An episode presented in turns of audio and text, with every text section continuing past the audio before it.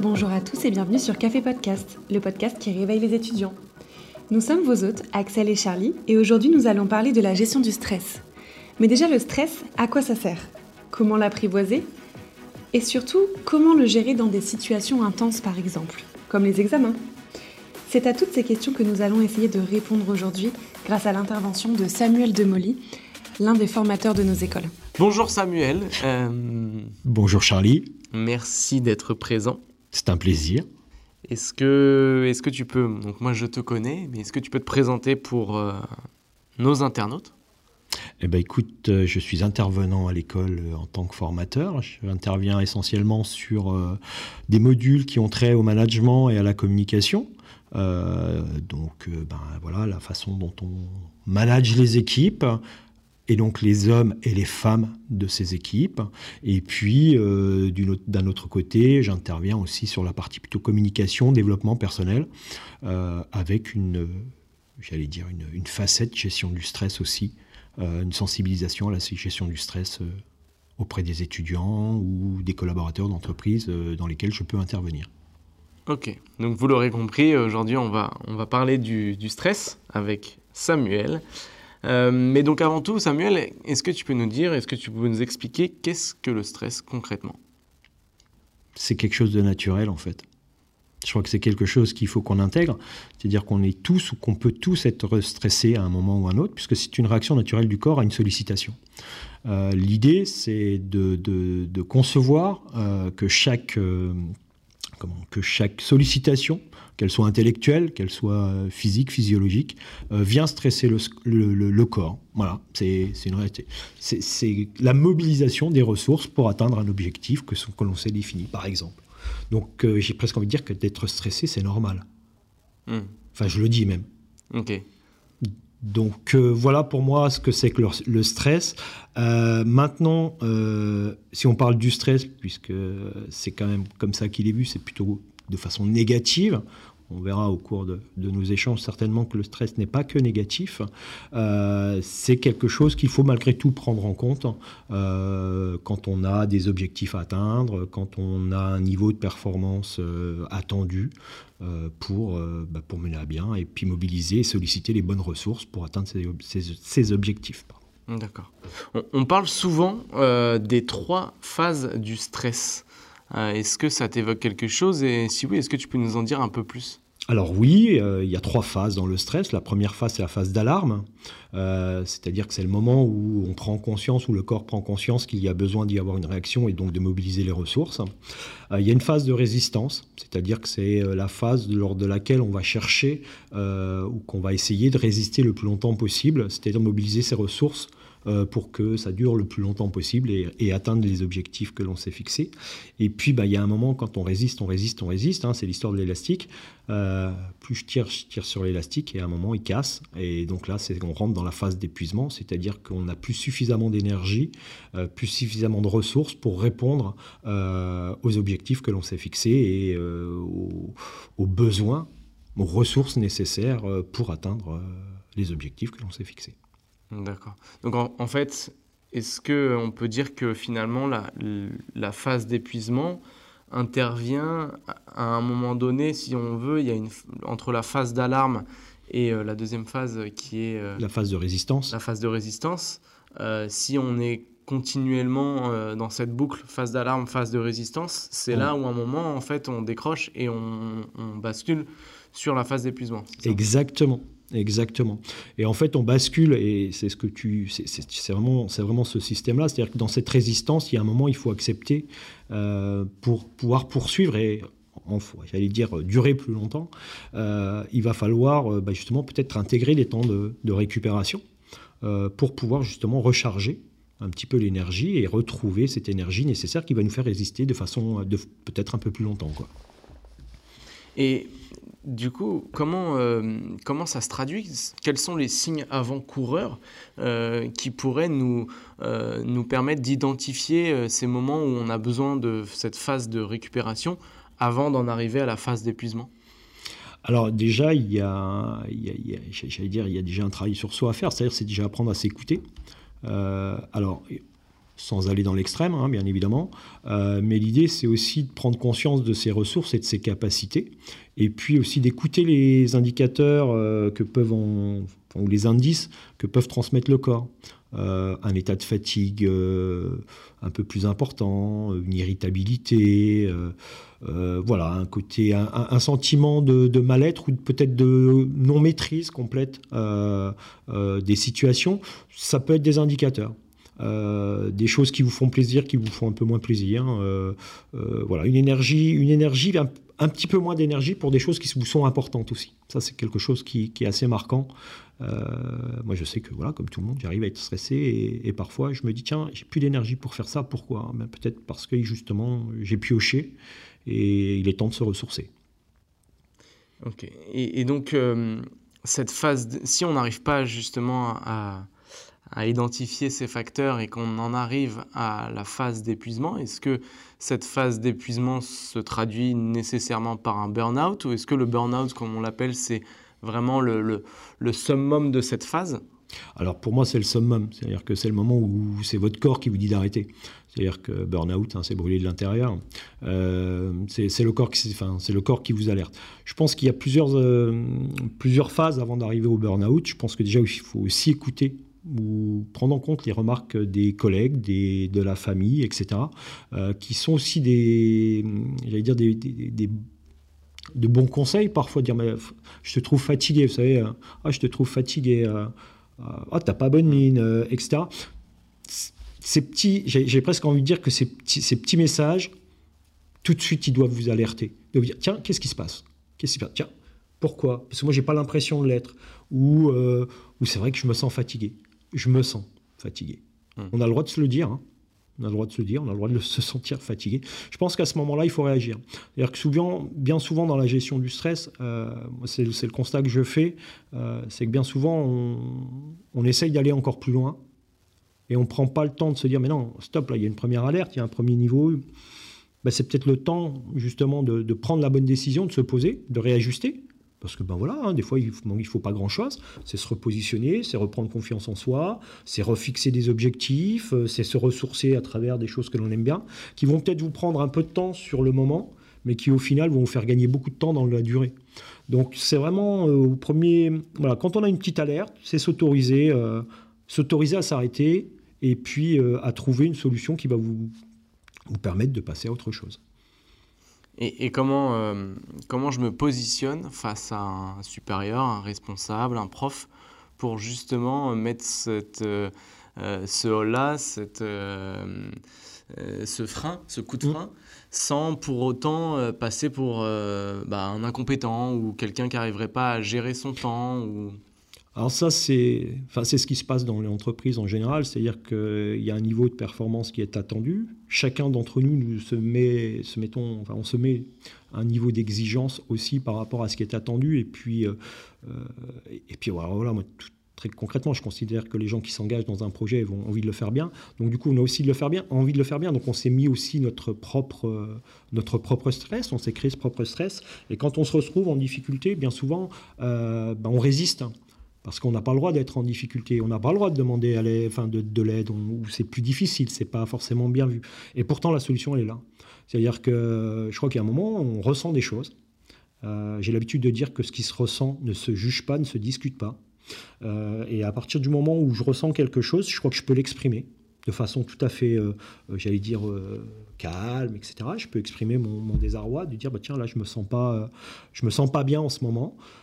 et j'ai envie de dire qu'il faut former les gens aussi à l'entendre et accepter que des gens euh, puissent se sentir un petit peu moins bien à un moment de leur, euh, leur carrière ou euh, enfin voilà dans, dans, leur travail et qu'on leur dire c'est peut-être à ce moment-là où, justement on a peut-être besoin d'écoute, besoin de ce petit cette petite fenêtre de décompression qui va faire que finalement bah, votre collaborateur il va être absent ou un peu moins présent pendant peut-être une journée ou une demi-journée. Par contre, il va revenir j'allais dire, mieux dans ses baskets et donc plus, plus performant de fait. Quoi. Euh, je, fais toujours le parallèle euh, avec les sportifs euh, et les sportifs de haut niveau. bien souvent, on parle de, de, la phase de récupération. Il y a la phase d'entraînement, où on est sur le terrain, où on s'entraîne, etc. Euh, mais souvent, la performance est liée à la phase de récupération. Et je crois qu'il faut intégrer qu'il y a des phases de récupération et que, qu'on a des limites, tout simplement. Et puis qu'en fonction de ces limites, ben, il faut aussi accepter de, s'octroyer des phases de récupération sans culpabiliser. Sans culpabiliser.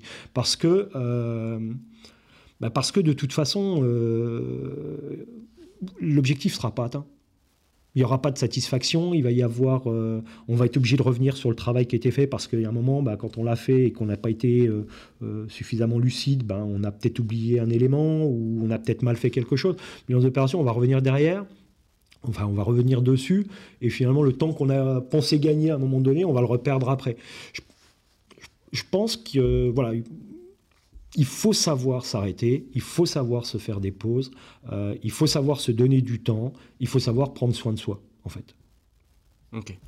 Et tout à l'heure, en, début d'interview, tu me parlais de, euh, du stress positif et du stress négatif. Est-ce qu'on peut aborder cette, euh, Bien sûr. Alors, comme je le disais tout à l'heure, le stress, finalement, c'est la mobilisation des ressources.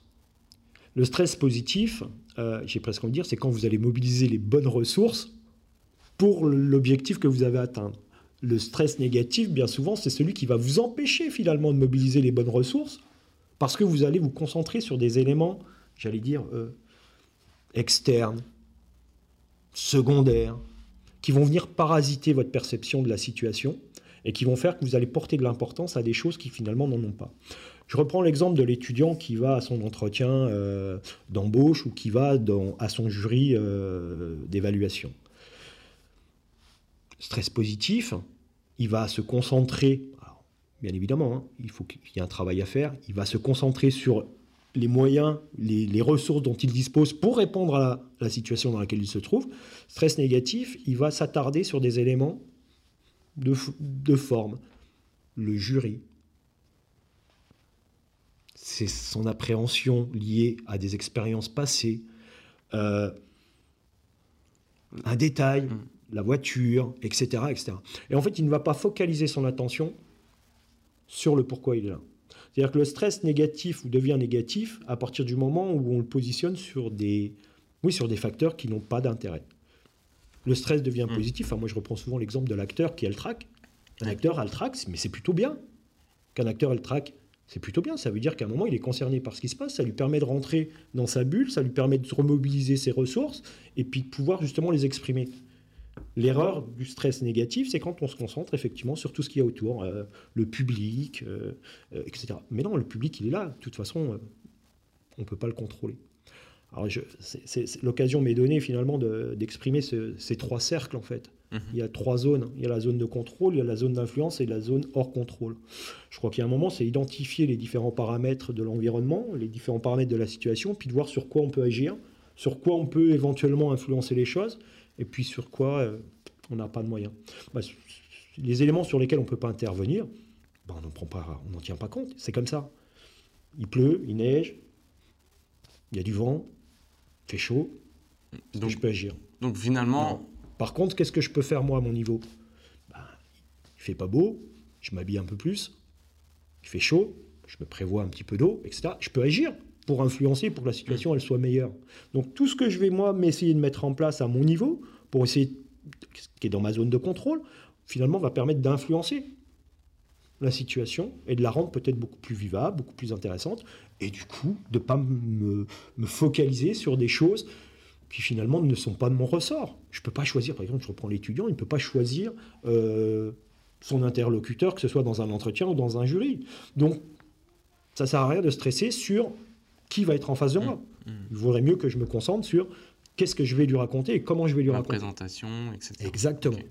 Donc, pour euh, synthétiser et euh, euh, avoir un petit peu les, clés, c'est du coup essayer de faire un, un état des lieux de qu'est-ce qui m'appartient et que je peux maîtriser et qu'est-ce qui de toute façon ne sera pas maîtrisable et de à chaque fois euh, mettre ce qu'on ne maîtrise pas de côté et que ça ne rentre pas en cause comme un facteur de stress. Exactement.